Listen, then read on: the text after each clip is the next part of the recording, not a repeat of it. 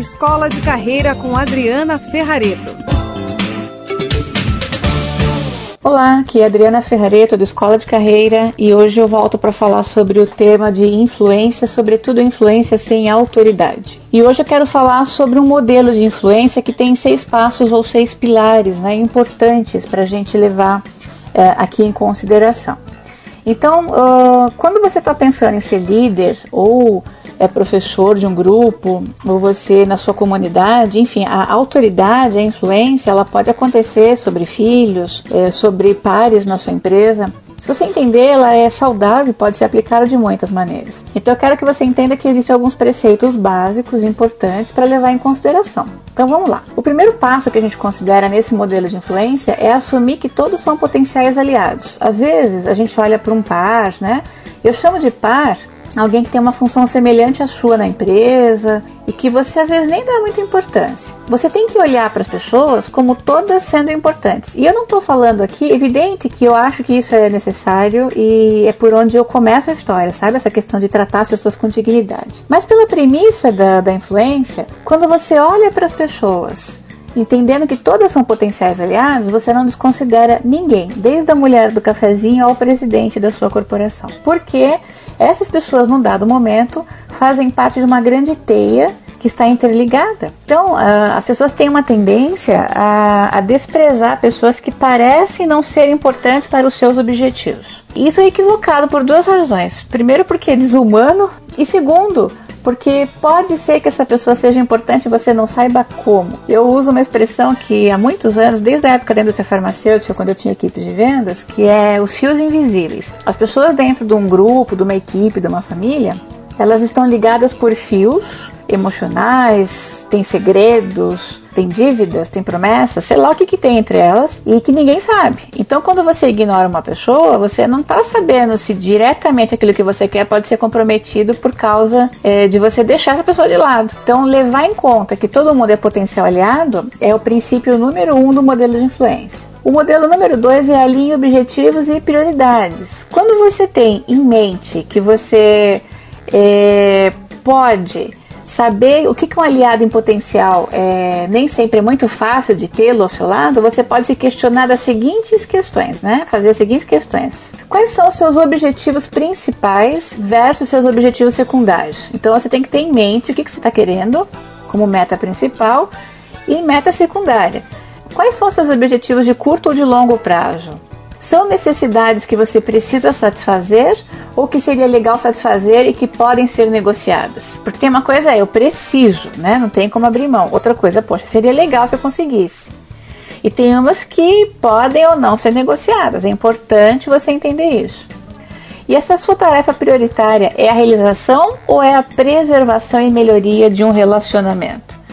Por que, que a gente tem que olhar para isso? Porque quando a gente está levando em consideração o, o que, que nós vamos negociar para influenciar o outro, a gente tem que praticar reciprocidade. Então, se eu estou pedindo alguma coisa, eu preciso oferecer outra. E eu não posso abrir mão de coisas que são indispensáveis, mas posso abrir mão de coisas que não sejam tão essenciais. Isso está claro para você? É interessante que quando você pensa em não dedicar muito tempo a objetos ou objetivos secundários, você tem que pensar o seguinte: responda para você mesmo, né? Do que, que você está precisando? Quais são as suas prioridades entre tantas possibilidades? O que, você está disposto a negociar para obter o mínimo necessário? Você quer uma forma particular de cooperação em um item específico? Ou será que você vai se contentar com um relacionamento melhor no futuro? Valeria a pena então você provocar ressentimentos por uma vitória a curto prazo ou a possibilidade de voltar a contar com essa pessoa no futuro seria mais importante? Porque às vezes a gente queima o filme da gente por pouca coisa. E aí lá na frente, quando você precisa de uma situação mais importante, você não vai ter apoio. Então não adianta você ir amontoando cadáveres por onde você passa, se lá na frente você vai querer é, se apropriar da sua influência, você não vai ter. A gente sempre constrói o caminho da, da liderança, da gestão, antes de ser líder, porque isso tem total relação com o seu comportamento. Se você respeita as pessoas, se você é digno com elas, se você não fica aí queimando seu filho com as pessoas, evidente que se você for promovido e for competente, essas pessoas terão você em autoestima. Agora, se isso não aconteceu lá atrás, você tentar impor isso para as pessoas, aí é uma imposição de poder. Elas vão só te obedecer porque você é o chefe delas, mas não vão respeitar você porque você as influencia positivamente. E isso é muito importante da gente ter em mente. Porque enquanto você não prestar atenção nesse processo, você vai ter problemas nessas suas relações. A gente também precisa, uh, o próximo pilar, o terceiro, é fazer diagnóstico do mundo da outra pessoa. Quando a gente conhece o mundo da outra pessoa, a gente sabe exatamente do que, que ela gosta, entende é, o que, que é importante colocar em questão. Então você tem que prestar atenção no outro para conhecer o seu mundo. E aí, se você está muito focado só no que você quer, você não presta atenção na outra pessoa. Então para para olhar as pessoas que estão envolvidas num projeto, por exemplo. Às vezes você precisa do cara da contabilidade, você está precisando do setor jurídico, enfim, você tem que entrelaçar essas pessoas para poder fazer o projeto avançar. Se você não conhece bem essas pessoas, a pirâmide das necessidades, então se você não dedicar um pouquinho de atenção para isso, vai ser muito difícil você trabalhar reciprocidade. Possivelmente você vai querer oferecer alguma coisa para essa pessoa que ela nem queira. Então também não vai dar certo. Para a relação você ganha-ganha, presta atenção aí no que o outro quer, que é legal, lícito, moral. e aí sim você pode avançar. Quarto, identifique as moedas relevantes, suas e do outro. Então é aquilo que eu estava dizendo. O que, que eu posso usar como moeda de troca? Eu, eu peço ajuda e posso ajudar? Eu posso me colocar à disposição para ensinar alguma coisa para alguém? Que mãozinha eu posso dar num projeto, mesmo que eu não seja chamado para isso, caso aquela pessoa tenha me ajudado? Então, essa disponibilidade de fazer trocas é, é extremamente importante porque aí sim as pessoas percebem que você é, influencia pela atitude e não é um pidoncho que fica o tempo inteiro pedindo coisas. Então é aquela velha frase: venha a nós o vosso reino, niente. Então, não, né? Não pode ser assim. Então precisa oferecer coisas legais para as pessoas, ser uma pessoa presente e isso denota como você se comporta. A outra coisa é dedique-se aos relacionamentos. Dá trabalho pra caramba isso, mas é assim que funciona. Na vida, é, com os amigos, com seus relacionamentos amorosos e também no trabalho. Então, dedicar-se a relacionamentos é trabalhoso e você precisa alimentar, adubar isso, regar sempre com bastante equilíbrio, mas estar tá lá sempre oxigenando essas relações para que elas funcionem no momento que você precisa. Porque, por exemplo, se você não fala para ninguém, não manda e-mail para ninguém, não liga para ninguém, aí você perde o emprego.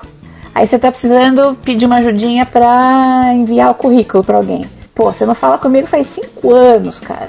Aí agora você me manda um e-mail dizendo que está com saudades e no anexo vem um currículo seu. É evidente que é uma forçação de barra.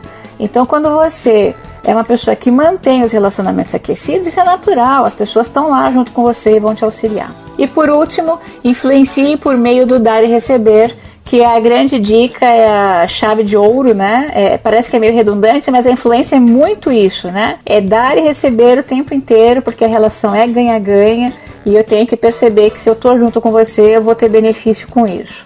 Então, hoje eu vou parar por aqui e a gente está então falando sobre esse modelo de influência em seis passos. Se você gostou, curte, comenta, compartilha, fala para alguém desse podcast a ideia é que mais pessoas possam acessar essas informações, escutar de qualquer lugar, mas estar sempre conectado com a expansão da consciência, se tornando então uma pessoa melhor, um líder melhor.